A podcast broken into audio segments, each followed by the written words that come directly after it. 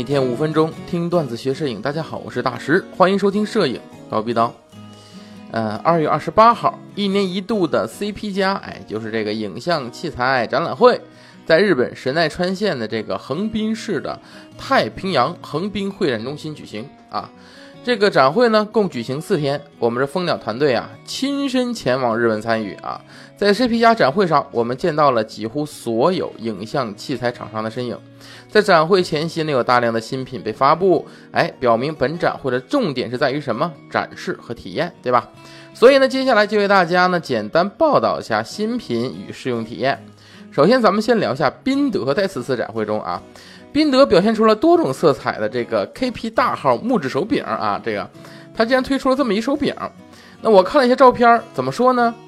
呃，它不是一个向下增加握持感的这么一个手柄，而是一个，就是它就是一个木头手柄，对吧？它真就是一个手柄，它就是在正常的手柄上扣上一个，增加了原手柄的厚度，以此来增加握持感。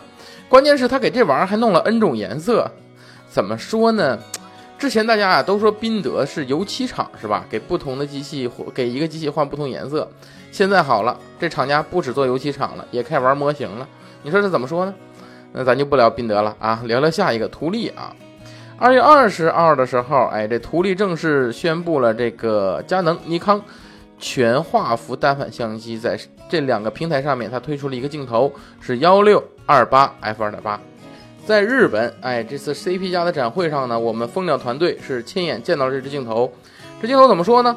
规格不错啊，十三组十五枚镜片，包括了一枚直径五十六毫米的非球面镜片，两枚玻璃铸模的非球面镜片，以及三枚超低色散镜片啊。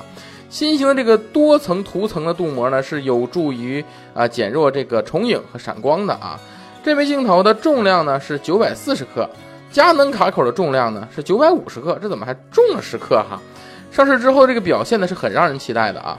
然后在尼康方面，呃，今年二月十四号的时候，尼康是发布了尼克尔的这个二四杠七零 f 二点八 Z 卡口的这个镜头，这是 Z 卡口啊第一支专业级的大三元镜头。在本次的 CP 加展会上呢，尼康的展台是提供实用的啊。第二个镜头呢，就是尼康为了展示它雄厚的光学技术沉淀，对吧？发布了一枚五八 f 零点九五的这颗镜头啊，呃，也可以在现场试用啊。这颗镜头是尼康有史以来最大光圈的镜头，被称为超越信仰的三景。同时呢，还有尼康于今月今年一月份发布的幺四杠三零 f 四的这颗镜头啊，也是 Z 卡口的啊。它体积小巧，采用了全新的光学设计，呃，焦段配置呢都非常实用，可以说是便携性啊和性能的完美结合啊。那在索尼方面呢，则是带来令人注目的新人像镜皇啊，索尼 FE 幺三五 f 一点八 GM 镜头啊，这枚镜头呢，在 CP 加的。前一天啊，是索尼正式全球发布的，这是索尼在正式全球发布的第四十九支 E 卡口的镜头啊。作为索尼 E 卡口的镜头呢，呃，而且这是一支新的人像镜框啊。这支镜头呢，是很多人梦寐以求的镜头之一，对不对？但是目前呢，索尼的官方详细信息呢，并没有公布这个镜头的样片及参数。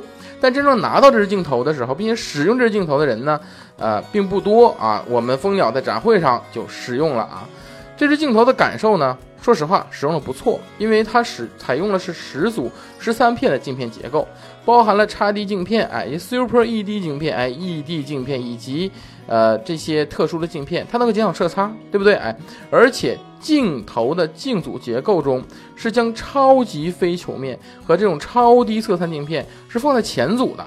这样的话可以抑制长焦镜头常见的这种色差，同时经过精确定位的一枚超低色散镜片以及低色散镜片是可以补偿轴向色差的，从而提高整体的分辨率表现。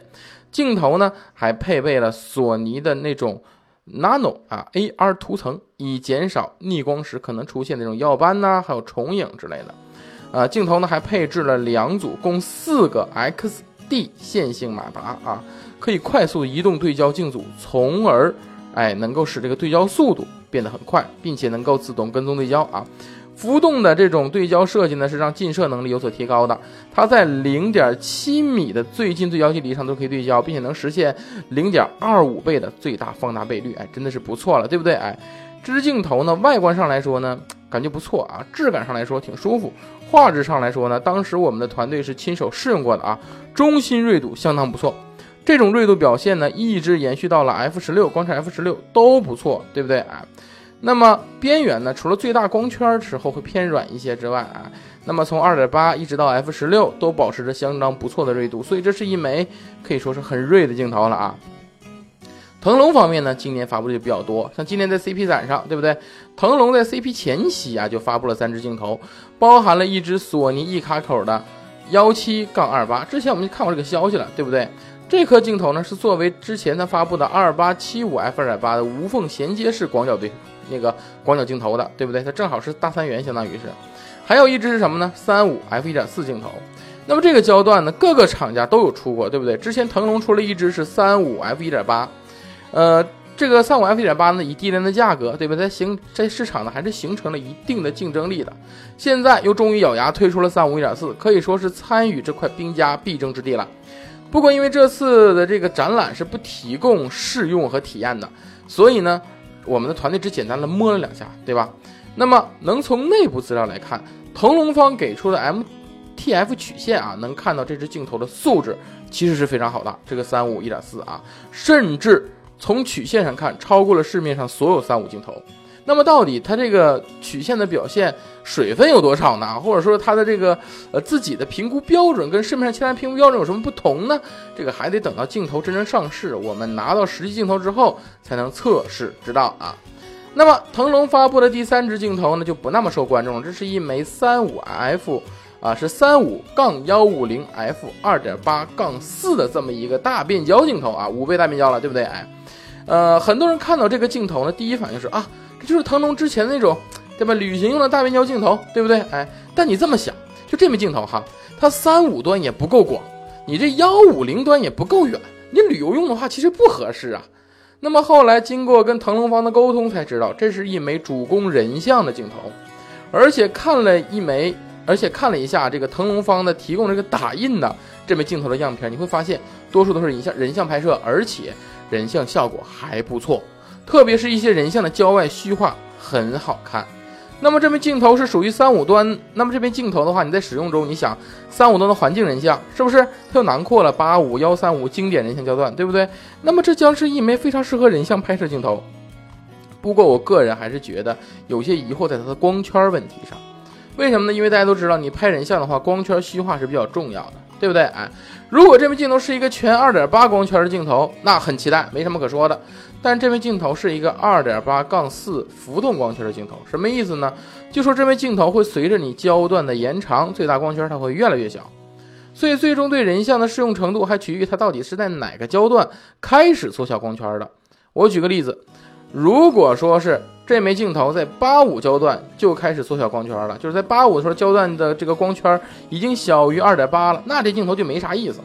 对不对？如果它到一百或者是一百多以后才开始的话，那这个镜头还是有的可期待的，对不对？你想啊，幺五零 f 四不错的镜头了，对不对？哎，所以呢，还是那句话啊，很让人期待。但具体呢，只能上市之后才知道了啊。但是这枚镜头还是那句话，如果要是我们用在闪光灯摄影中的话，它非常实用了，对不对？因为闪光灯摄影棚拍不需要特别大的光圈啊，这个焦段很适用了。好了，那么关于今年 CP 加的部分信息呢，就和大家分享到这儿了。在之后呢，还会做一期 CP 加上尼康的专题节目，敬请大家期待吧。那么本期节目呢，就到这里，咱们下期见。